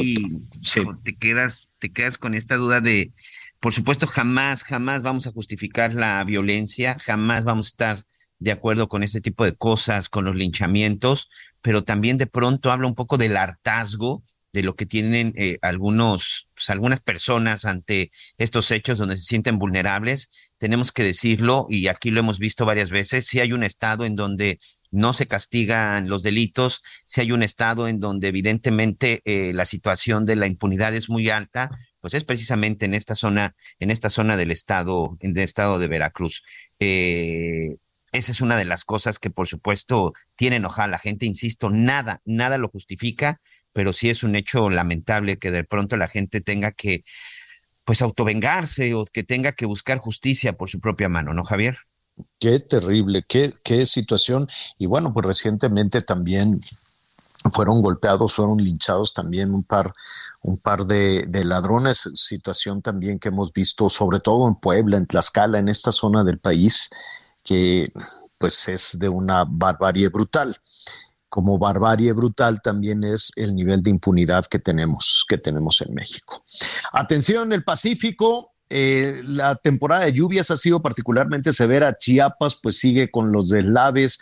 Guerrero, Oaxaca, ¿qué quiere que, quiere que le diga? También está ahí una situación muy, muy eh, complicada. En Michoacán, además del terremoto, que por cierto, este, pues esto del censo y que vamos a revisar y que les vamos a ayudar, no pasó nada, Miguel. hay eh, comunidades muy, muy pequeñas donde, bueno, pues las casitas con el terremoto se cayeron y, se quedaron así. Apenas en Colima, apenas casi 12 días después les están dando un kit, les están dando un paquete, ¿no? Con una despensita. Este, no hay nada. Entonces, pues mejor es decir, ¿saben qué? Como ya no vamos a tener Fonden, como ya el dinero se está utilizando para, para otros temas, pues cuando vengan los desastres naturales, pues habrá que llamar a las colectas eh, en la parroquia y a las colectas en otros lados, porque pues este tema o tarda mucho o definitivamente no llega. Y lo hemos visto en todas las zonas ya de, Tabasco, de las inundaciones en Veracruz y demás. A propósito de Tabasco, y antes de ir rápidamente a este tema del, del, este, del huracán, es, Miguel, desde que yo me acuerdo, en la temporada de lluvias, digo, desde que hacemos trabajos de periodismo en, en Villahermosa, se inunda una vez y otra vez, y entonces yo he escuchado, le dicen plan hídrico. Por lo menos lo vengo escuchando desde Fox, creo que desde Cedillo también, y que si vamos a invertir, sí, desde Cedillo se decía vamos a hacer esto y vamos a desviar acá, y que si el río Samaria, y que si lo vamos a, y después lo mismo con, con este con Fox, lo mismo con Calderón, que quiere que le diga de Peña, y la danza del dinero, el dinero para acá, el dinero para allá, que venga, que vayan los ingenieros. Entonces mandan a los ingenieros de México que no tienen la más remota idea de cómo están las cosas en, eh, en Villahermosa y la única solución, por lo menos, no sé de Cedillo, pero por lo menos entre Fox, Calderón y Peña, cada temporada de lluvias, que ahí vamos corriendo con las cámaras y se inundaron y se inundaron por aquí por allá, es una de costales tremenda. Este es el país de los costales. Ah, pues de nueva cuenta, están bloqueando Villahermosa, están tratando de contener la creciente del Grijalba, la creciente de los ríos, con costales de arena. Costales y costales y costales y costales. Y el dinero, y el dinero y el proyecto, y el proyecto hídrico y todo lo que anunciaban una vez y otra vez, y una más de que ahora sí ya no se va a volver a inundar Villahermosa. Pues para que vea, cuando me dices, oye, pues a quién hackeabas, pues no sé si hackear, pero por lo menos saber por qué fallan los proyectos o de plano es que los políticos pues no, no, no lo saben hacer. Y dicen, pues al cabo nada más voy a estar aquí determinado tiempo, ahí hago como que voy administrando y ahí voy poniendo los costales y adiós que te vaya bien. Definitivamente, esa, esa es una situación lastimosa. Entonces, gobiernos van del PRI, del PAN, de Morena, del gobierno que usted quiera y la, la solución siguen siendo los costales. Bueno, la tormenta tropical Orlén está provocando lluvias en Colima, en Jalisco y atención porque en Sinaloa pues se entrará como huracán categoría 1, que también es un asunto serio, que también es un asunto que se le tiene que poner atención. ¿Cómo están preparando allá en Sinaloa Roy Navarrete es el director de Protección Civil de Sinaloa y me da muchísimo gusto saludarlo. Roy, ¿cómo estás? Buenas tardes. Javier, qué gusto saludarte, saludar a, todo el país que nos escuchan. Y pues aquí estamos, aquí estamos con este fenómeno natural en el Pacífico mexicano la ventaja de, de, un huracán, bueno, yo sé que hay que tener precaución, que hay que tener cuidado, que no hay que bajar la guardia, sobre todo ustedes en protección civil, aunque siempre eh, un huracán nos va a dejar más de lo que se lleva. Tiene las ventajas de que nos va avisando con varios días de anticipación, ¿no? Aquí voy, aquí voy, aquí voy. Y después eh, de que hemos tenido un año de sequía brutal, pues el agua es una bendición, solo que hay que cuidarse. ¿Qué medidas están tomando allí en Sinaloa, Roy? Como bien lo comenta, siempre es una bendición la llegada de agua. Sabemos que Sinaloa pues es un, un estado inminentemente primario, se siembra más de un millón ciento ochenta mil hectáreas en todo el estado y el, agua pues es, primordial aquí en nuestro estado. Y sí, efectivamente, pues eh, Sinaloa siempre históricamente ha estado expuesto a fenómenos naturales, Hoy tenemos Orlén aquí en el Pacífico mexicano, aún como tormenta tropical. Según los pronósticos que nos envía la Comisión Nacional del Agua, pues se podía convertir en huracán. Ahorita lo tenemos a 435 kilómetros de Manzanillo, Colima. Viene muy lento, viene muy lento, viene a 7 kilómetros por hora.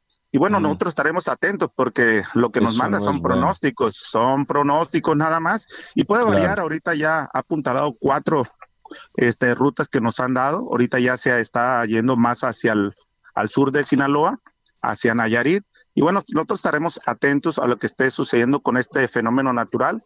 Recordemos que son pronósticos, la naturaleza pues no tiene palabra de honor y nosotros aquí en Sinaloa pues estamos muy acostumbrados a este tipo de fenómenos naturales que históricamente pues nos ha pegado Sinaloa y los protocolos también ya lo tenemos muy hechos cuáles son los protocolos básicos, que eh, eso por un lado y por otro, ¿qué debemos de hacer los ciudadanos? Es correcto. Mira, lo que estamos haciendo primeramente hace ya dos días eh, con el gobernador, quien es el que preside el Consejo Estatal de Protección Civil, doctor Rubén Rocha Moya, él nos ha pedido estar muy atentos lo que es en la coordinación eh, con todos los municipios, con todos los alcaldes, comisarios, este, todo lo que es los los este, las brigadas comunitarias que ya hemos formado con a través del tiempo, pero también recordemos que el sistema estatal de protección civil pues muy robusto y lo conformamos los tres órdenes de gobierno federal, estatal y municipal y ahí estamos inmersos todos. E igualmente así lo dice, lo marca la ley general también que la prensa es parte fundamental para la difusión de estos fenómenos naturales que pues este hemos tenido varios aquí en Sinaloa Ahorita afortunadamente no tenemos lluvias, no tenemos lluvias por este fenómeno natural, se esperan hasta el día de mañana. Ahorita solamente tenemos un canal de baja presión en la Sierra Madre Occidental, tenemos este pronóstico de intervalos de chubasco. Y bueno, estamos atentos al comportamiento de este fenómeno natural. Comentarte también que ya hemos hecho mucha difusión también en los protocolos con las familias, las comunidades, que tenemos más de 14 mil aquí en el estado de Sinaloa para que aquellas zonas que están vulnerables, pues los protocolos también ya lo tenemos hecho. Ya eh, tuvimos una experiencia con Will en el, 24 de octubre del 2018 también que pegó al sur de Sinaloa, donde tomamos acciones preventivas este, con protocolos de seguridad, invitamos a las familias a salir con, con anticipación, con con acuerdo con Vialey y Transporte para irnos a los refugios temporales, que tenemos 120 en todo el estado con una capacidad de más de 50 mil personas. Y el sistema DIF, que siempre está muy atento, que son los que administran los refugios temporales, para dar atención a, los refugiados. De esa manera nosotros nos preparamos y ya el sistema estatal está, está listo. Y bueno, esa ha sido la instrucción de nuestro gobernador.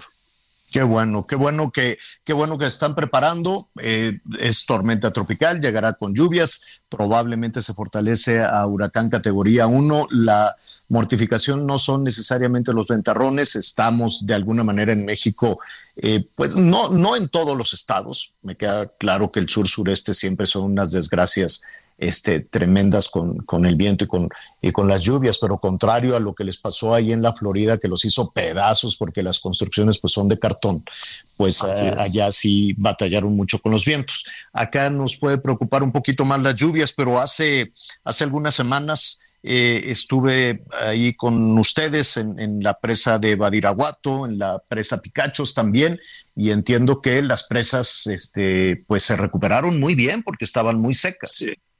Sí, es correcto, se recuperaron bien. Hay algunas que todavía las tenemos este, bajas, afortunadamente se han recuperado. Esperemos que todas se llenen bien, es lo que esperamos para tener más garantías de, la siembra aquí en el estado de, Sinaloa. Comenta, comentarte también, Javier, que a veces nosotros no, a veces no nos preocupa los vientos o el impacto que pudiera traer un fenómeno natural como este porque las bandas nubosas que trae este Orlana ahorita son muy extensas y a veces las aguas que nos trae las aguas también a veces es preocupante. Lo comento para no, no bajar la guardia porque aunque se esté creando para el sur de Sinaloa, las bandas nubosas pueden abarcar buen, buen, buena parte del territorio estatal y eso nos podría traer una complicación en el tema de los escurrimientos, encharcamientos y idea es que estemos atentos, las familias, este, nosotros ya estamos atentos con todos los consejos, todo el consejo estatal, los municipales, esperando los comportamientos de estos fenómenos. Oye, no eh, te, robo un minuto más aprovechando. Estuvieron sin luz en Sinaloa, en Sonora y en Baja California Sur. La Comisión eh, Federal de Electricidad todavía está batallando mucho en Baja California Sur. Em, Culiacán también tuvo ahí algunas afectaciones. Hermosillo, ¿qué quieren que les diga? Y Hermosillo, además, con 40 grados, aunque le llueve, pero están a 40 y sin luz, imagínate, sin ventilador, sin cooler, sin aire acondicionado, es un asunto tremendo. ¿Por qué se les fue la luz? ¿Tú sabes? Mira, hace, hace unos días hubo por ahí unos destellos de luz en, en Culiacán propiamente, ahí había eh, una zona fuerte de inestabilidad atmosférica. Eh, se vio un, un destello en varios, en varios puntos de la ciudad y, se notaron porque se notaron porque iban recorriendo lo que es la los cables de, la luz eléctrica. Eh, según los expertos, la hipótesis lo podían dar los, los, en este caso los meteorólogos, se dice que el 97% de las de las eh, de la actividad eléctrica se dan por las bandas positivas que ellos mismos tienen y van hacia la Tierra. se dan en el 97%. Solamente un 3% van de abajo hacia arriba, esas energías. En la hipótesis de nosotros creemos que pudiera haber sucedido eh, esa actividad de abajo hacia arriba. Solamente es una hipótesis, este, no he platicado con los expertos, pero pudiera darse ese efecto. Sí, porque le echaban la culpa a los vientos. Dije, ¿qué vientos? Y a las lluvias, ¿qué lluvias? ninguna lluvia extraordinaria. Pero bueno, esperemos que se recupere. Creo que ya se había restaurado a un 70% el abastecimiento, el abastecimiento de energía eléctrica, que aunque ya se acabó el verano, siguen los calorones muy fuertes. Te agradezco muchísimo, Roy.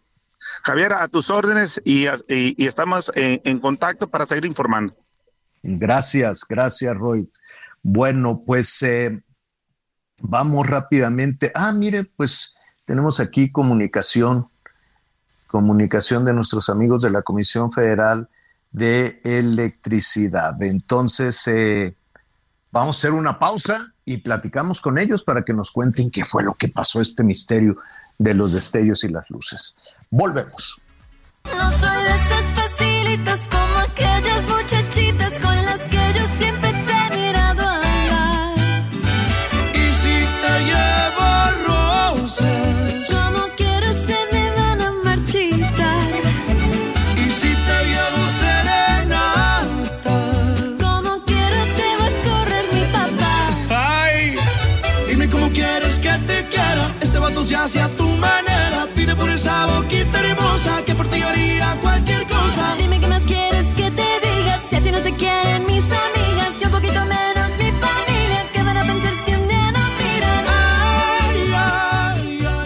Conéctate con Ana María a través de Twitter, arroba Anita Lomelí.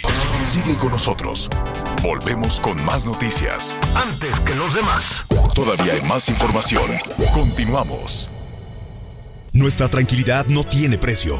No hay nada mejor que saber que nuestros seres queridos regresan seguros a casa. Gracias al esfuerzo de todos, hoy Tamaulipas es uno de los estados más seguros del país. Ahora tú y tu familia recorren nuestras calles y carreteras con tranquilidad. Trabajando juntos, todo se puede lograr. Contamos con más policías, mejor capacitados, la tecnología de nuestros centros de videovigilancia y las estaciones TAM.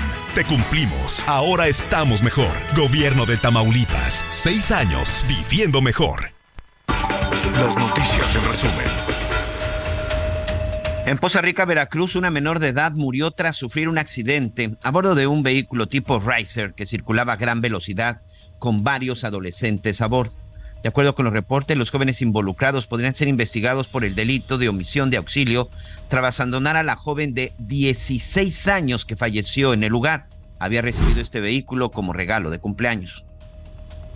La Fiscalía de la Ciudad de México informó que ya se inició una carpeta de investigación por la riña registrada en Tlalpan, en la que se vio involucrado el actor Alfredo Adame. Eso tras una balacera que dejó dos muertos en la colonia San Pedro Mártir, en la alcaldía Tlalpan, frente a la casa del actor. El huracán Jean, con vientos máximos sostenidos de 140 kilómetros por hora, avanza desde el Atlántico hacia la costa de Carolina del Sur, donde tocará tierra ya este viernes, informó el Centro Nacional de Huracanes. Y las nuevas monedas con el retrato del rey Carlos III fueron mostradas por primera vez por la fábrica de Royal Mint.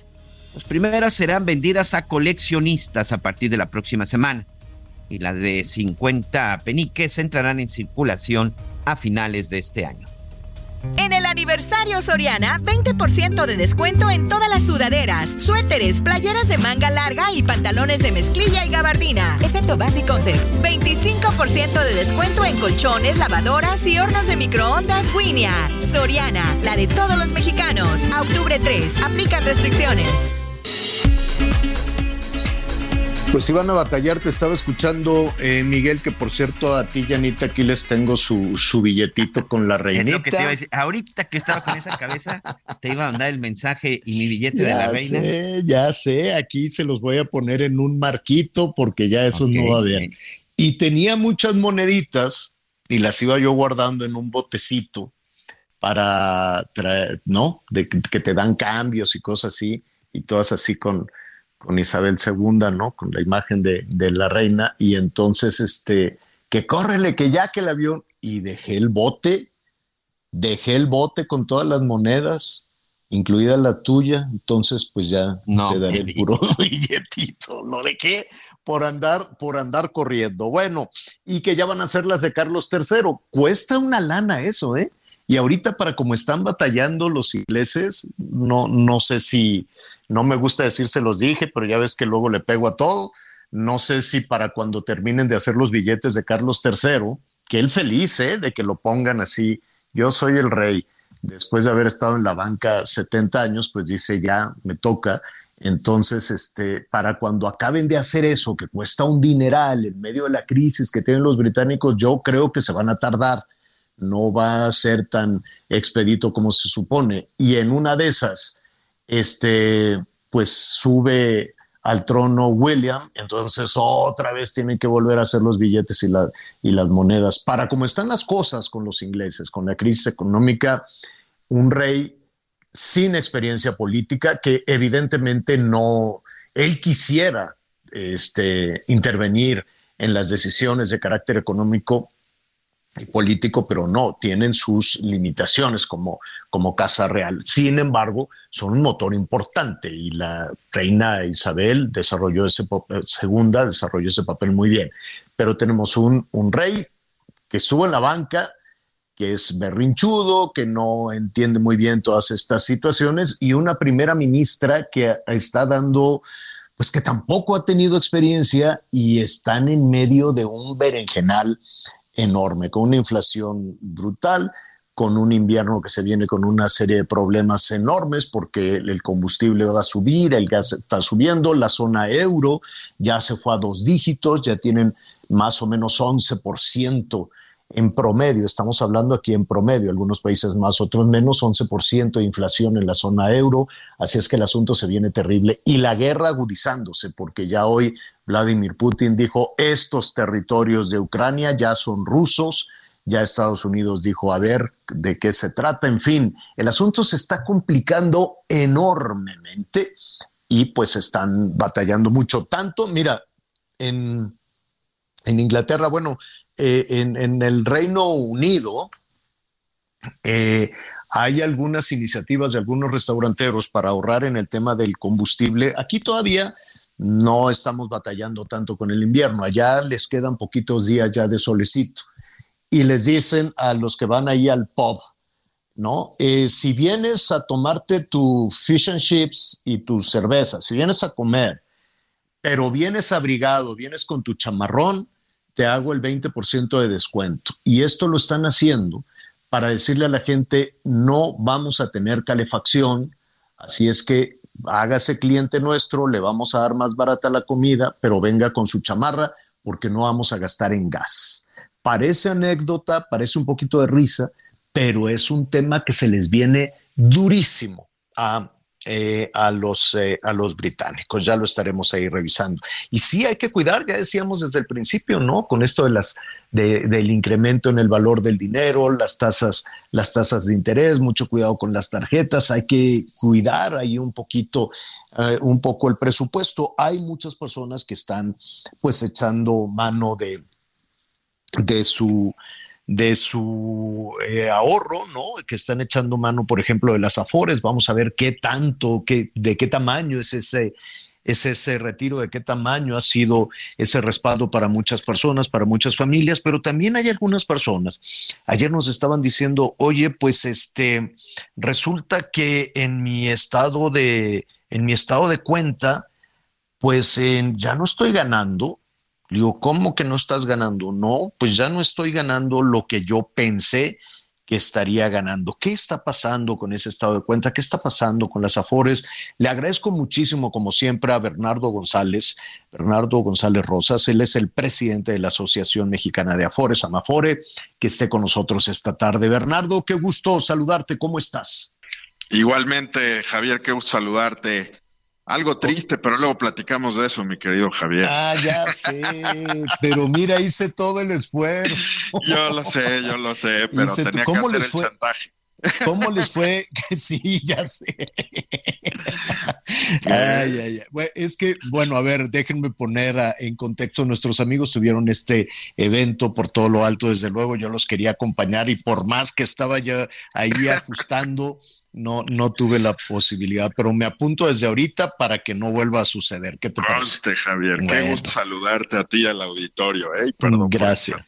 No, no, al contrario, Bernardo, gracias. Oye, a ver, dos temas. Uno, eh, ¿qué, esta preocupación que tienen eh, algunas personas respecto a las utilidades por su, en, su afore. Claro.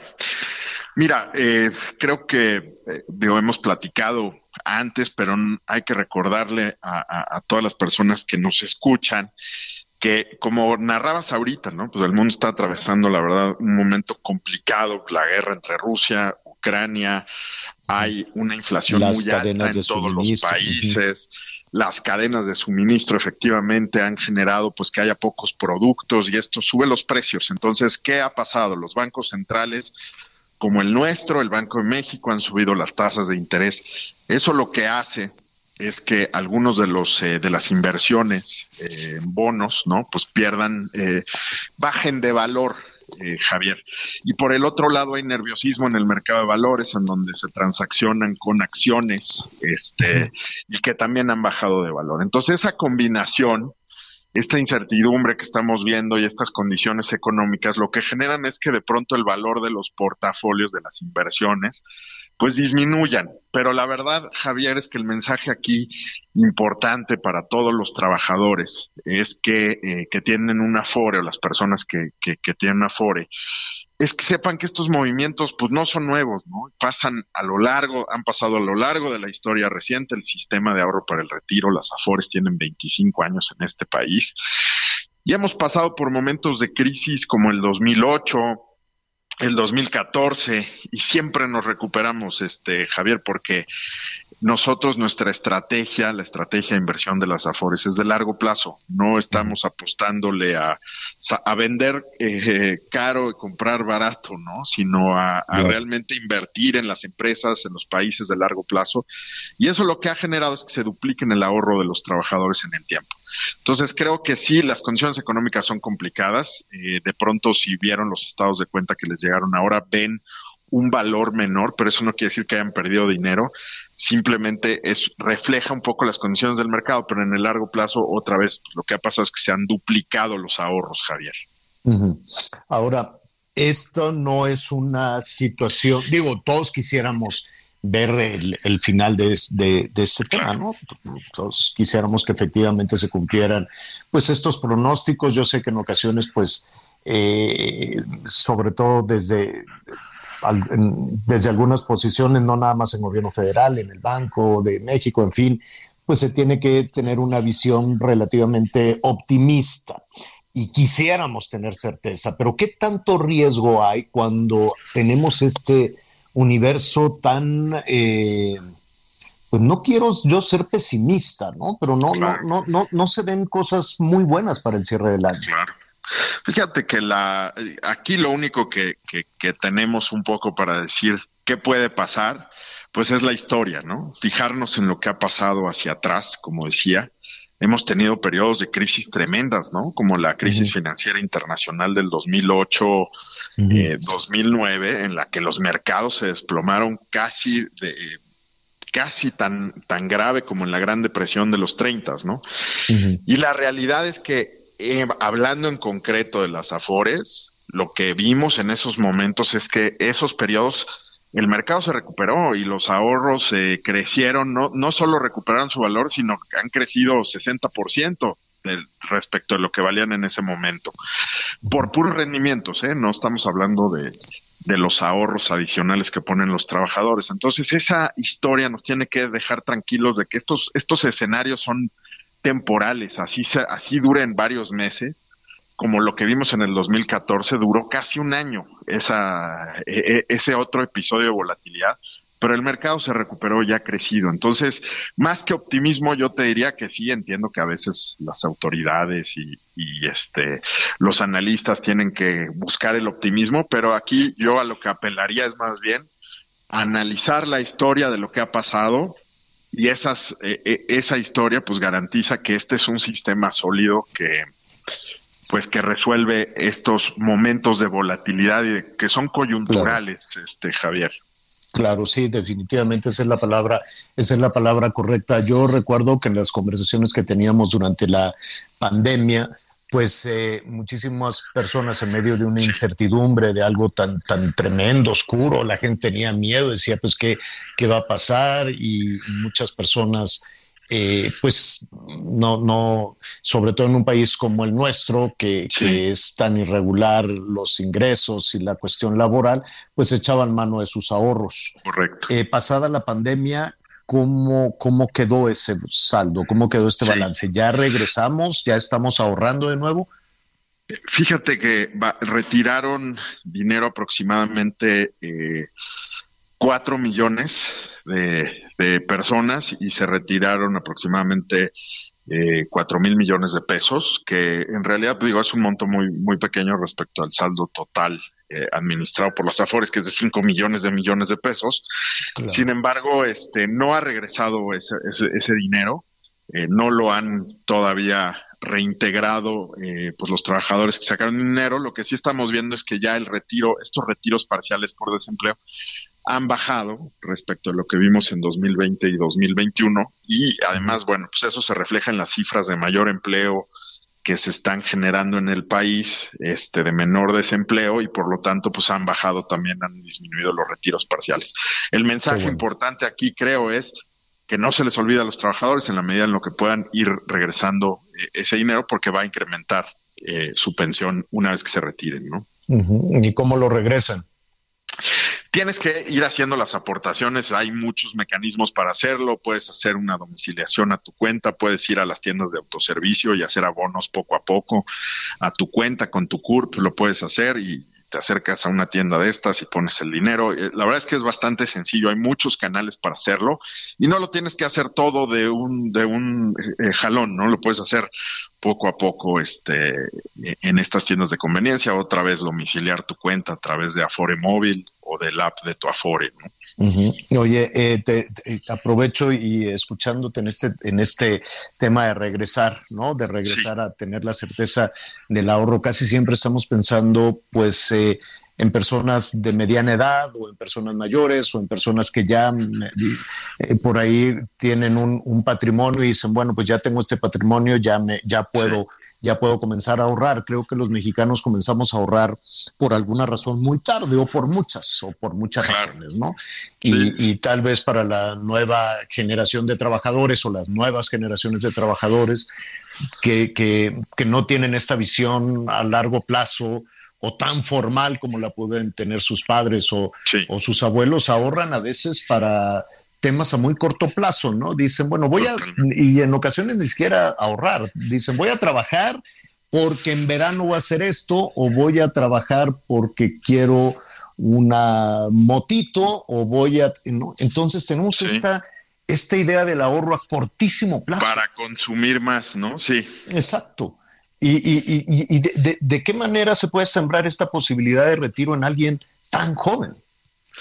Mira, creo que este, hemos hecho justamente nosotros hemos estado insistiendo mucho, Javier, que el retiro ya no es eh, únicamente un tema de, adultos mayores, ¿no? El, retiro, y más con este sistema, es un tema que empieza desde joven. El, retiro es un tema de jóvenes. Hay que empezar a ahorrar lo más pronto posible. Necesitamos hacer conciencia. Y a mí me dio la verdad, risa, pero por el otro lado, pues gusto ver como el otro día en Twitter, ¿no? Una, este, ya sabes, estas influencers ponían el ejemplo de un eh, cantante muy famoso en los noventas que estaba bailando ahora en uno de estos reencuentros que hay y ya con muy pocas ganas de Magneto, ¿no? Ah, ya los Magnetos. Alan estaba ahí como que bailando con muy pocas ganas y este y entonces dicen, "Ven, para no tener que hacer reencuentros hay que ahorrar para tu retiro." y, Qué me, parece genial este Javier.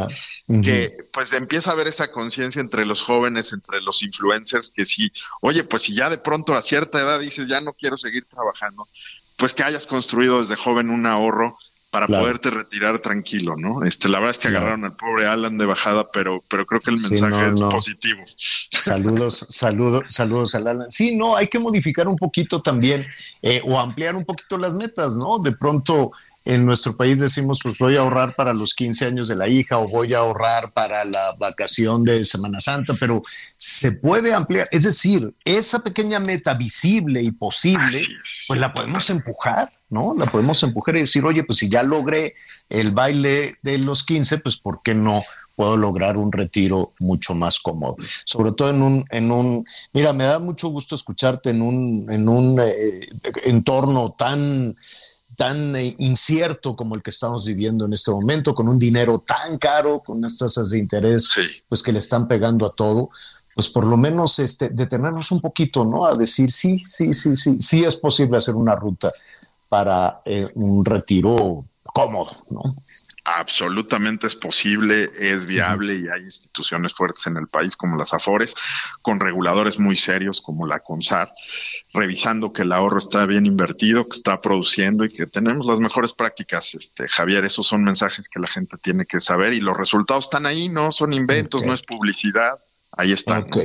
Oye, entonces, en síntesis, porque te siguen aquí preguntando, ¿hasta cuándo voy a seguir recibiendo menos? No, eh, creo que ese es el mensaje fundamental. No es que estén recibiendo menos, hay un, eh, el, portafolio, digamos, la inversión refleja ahorita un valor menor, pero lo que no hay que hacer es sacar el dinero, porque si sacas el dinero con un retiro parcial, pierdes el, ahí sí generas esa pérdida. Hay que dejarlo, hay que tener tranquilidad, hay que saber que esto ha pasado antes y se recupera el, el valor del ahorro lo que sí es, no hay que hacer movimientos, porque si los haces, entonces sí los materializas en pérdidas. Y hay que esperar, esto va a pasar, va a pasar en algunos meses, quizá para finales del año ya veamos un escenario diferente. En algunos países las inflaciones ya están bajando y los bancos centrales van a empezar a cambiar sus decisiones de política monetaria. Bernardo, como siempre, te agradecemos muchísimo la orientación te voy a invitar a comer, los voy a invitar a comer para que planeemos la, próxima convención y me, inviten. No vaya a Nos dará muchísimo gusto, querido Javier. Invitamos a Alan este, también, con mucho gusto. no, no, le voy a hablar y le voy a decir. Por la ventaneada. Bernardo te estaba bulleando, pero bueno, no, no tanto. Bernardo González Rosas, presidente de la Asociación Mexicana de Afores. Muchísimas gracias. Igualmente, Javier, un abrazo y saludos a tu auditorio. Cuídense. Un abrazo para ti también. Oigan, eh, qué barbaridad, Miguelón. Ya casi nos vamos. ¿Cómo es eso? Ya, señor. Ya, ya, Oye, ya. Ya, mucha información y bueno, y se sigue generando. Hay que estar muy pendiente de los diferentes espacios del Heraldo Radio. Oye, Javier, ahorita precisamente en la zona del Rosario, allá en la Ciudad de México, en el Bachilleres número uno, este, hay unas imágenes que están ahí llegando, sobre todo para los padres de familia hay que tener ahí mucha atención con sus hijos. Están suspendiendo las clases, bueno, todavía lo que quedaba de clases del turno matutino y para el turno vespertino, los chavos van a tomar clases por las diferentes plataformas digitales. Están corriendo, salieron de la escuela, se están subiendo al metrobús porque pues existe la amenaza que un grupo de vándalos, grupo de porros, pues están eh, por llegar a las instalaciones y pues está la amenaza de tomarla de manera, de manera violenta. Entonces, pues, ante este hecho, pues las autoridades abrieron las puertas y dijeron a los chavos, ¿saben qué? Pues mejor a su casa. ¿Cómo? ¿Y qué porros? ¿Quién, quién, quién? Todavía andamos batallando con este tema de los porros. ¿Quién los maneja? ¿Para qué quieren tomar las instalaciones?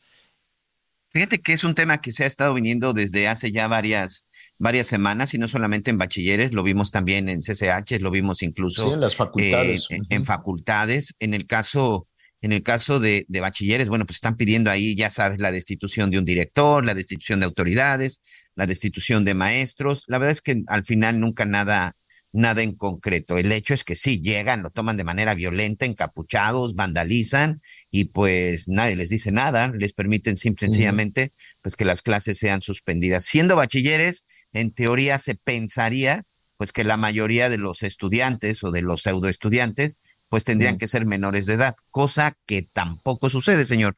Normalmente pues ya son tipos de más de 20 años. Oye, eh, no se mandan solo los porros, ¿eh?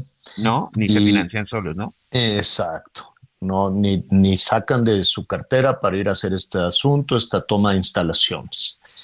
Lo, lo, lo, lo que estamos viendo en medio de toda esta situación es un asunto que no es casualidad, ¿no? Hay que recordar que en el Poli y en la UNAM todos los días hay una toma, todos los días hay un evento, todos los días hay un pliego este, petitorio, hay suspensión de, por horas o por tiempo indefinido y evidentemente toda esta situación está ligada a la política nacional.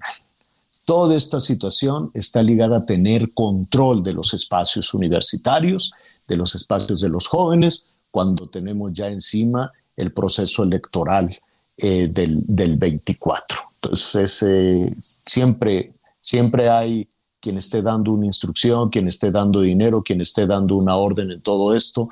Pues es una, es una pena, es una tristeza, porque todos los espacios eh, académicos, todos los espacios universitarios, claro que necesitan la disidencia, claro que necesitan eh, eh, ver nuevos puntos de vista, discutir, hablar, ¿no? organizarse, hacer comunidad. Eso es, eso es invaluable en la formación de las y los jovencitos en los espacios universitarios, hacer, hacer que se escuchen sus ideas y sus propuestas, pero siempre en el entorno académico pero cuando entran otros intereses, sobre todo los intereses políticos, como siempre sucede en nuestro país, pues es una pena. Aquí no hay casualidades, que si los porros, que si las tomas, que si esto, ahí está, está sucediendo de a poquito en el Poli y en la UNAM. En el Poli y en la UNAM, dos de las situaciones que hay que ponerle atención. Pues ya nos vamos, Miguelón. Vámonos. Así es, señor, este- pues ya vámonos fin de semana, ya lo decíamos, septiembre, septiembre ha terminado, así que con toda la... Oye, por cierto, este fin de semana celebramos también nuestro aniversario como equipo, ya estaremos platicando de esto al respecto, pero sumamos años, felicidades Javier, felicidades a todo el equipo, las noticias con. Javier a la Torre, bueno, pues estaremos cumpliendo ya cinco años juntos, señor. Cinco años. Pastel. Le voy a decir a los de matre.pan que nos manden un pastel de chochitos. Anita Lomelí, gracias. Miguel Aquino, gracias. Yo lo espero a las diez y media con las noticias en Hechos. Gracias por acompañarnos en Las Noticias con Javier Alatorre. Ahora sí ya estás muy bien informado.